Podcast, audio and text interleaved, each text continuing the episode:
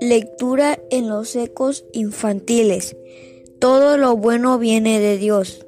Lee Mateo 6, del 25 al 34. Gracias te damos, oh Dios, gracias te damos, pues cercano está tu hombre a los hombres, cuentan tus maravillas. Salmo 75, 1.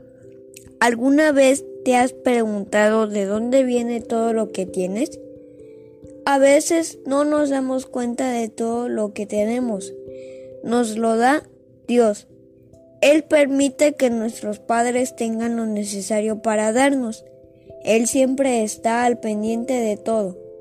En su palabra, que es la Biblia, Jesús nos recuerda que no nos debemos de preocupar por nada.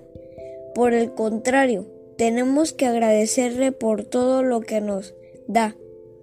Esto me recuerda al rey David, porque siempre le daba gracias a Dios por todas las cosas que le dio, sobre todo porque desde que muy pequeño Dios lo cuidaba de los peligros que lo acechaban.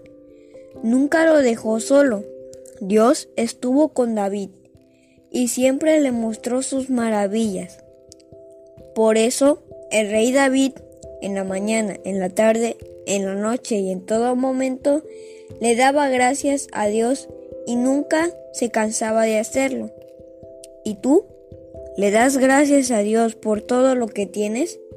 Así como el rey David reconoce todo lo que tienes, es gracias a Él. Oración. Dios, gracias por todas las cosas que tú me das. Sé que tienes cuidado en mí. En Cristo Jesús. Amén. Luciana Guerrero Casillas. Lectura en Mateo 6 del 25 al 34. Por tanto os digo, no os afanéis por vuestra vida que habéis de comer o que habéis de beber, ni por vuestro cuerpo que habéis de vestir. ¿No es la vida más que el alimento y el cuerpo más que el vestido? Mirad las aves del cielo que no siembran, ni ciegan, ni recogen en graneros, y vuestro Padre Celestial las alimenta. ¿No valéis vosotros mucho más que ellas? ¿Y quién de vosotros podrá, por mucho que se afane, añadir a su estatura un codo? Y por el vestido, ¿por qué os afanáis?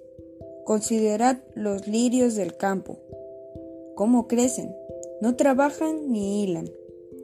Pero os digo, que no aun Salomón con toda su gloria se vistió así como uno de ellos.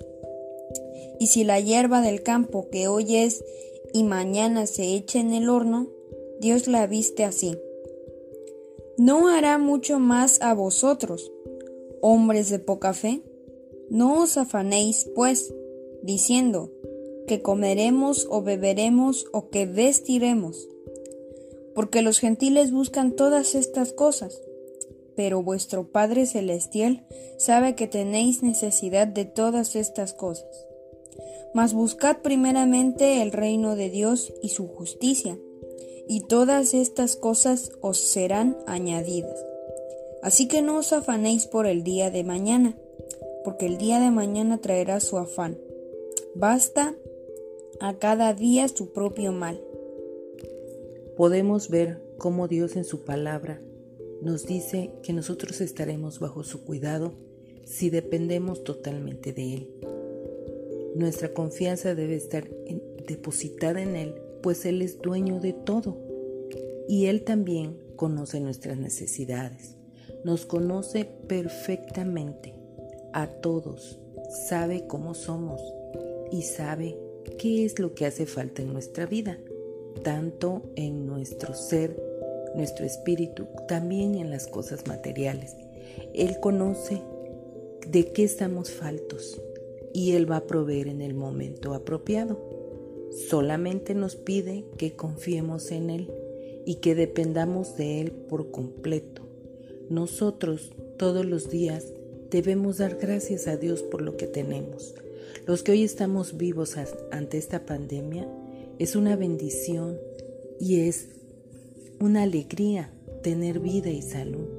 Y debemos de dar gracias por ello, porque estamos de pie, porque podemos movernos, podemos realizar nuestras actividades. Gracias debemos dar a Dios cada mañana, a cada momento, en el lugar donde estemos, la situación que pasemos, si somos librados en alguna situación, demos gracias al Señor en ese momento. Nuestro corazón siempre debe estar agradecido al Señor, porque Él es el dueño de todo y Él nos da en su grande amor lo que necesitamos y nos los da en el momento exacto. Por eso debemos de confiar en Él, depositar nuestras cargas, nuestras preocupaciones y Él sabrá cómo darle solución. Solamente debemos de estar confiando en que Él va a proveer para las necesidades que tengamos.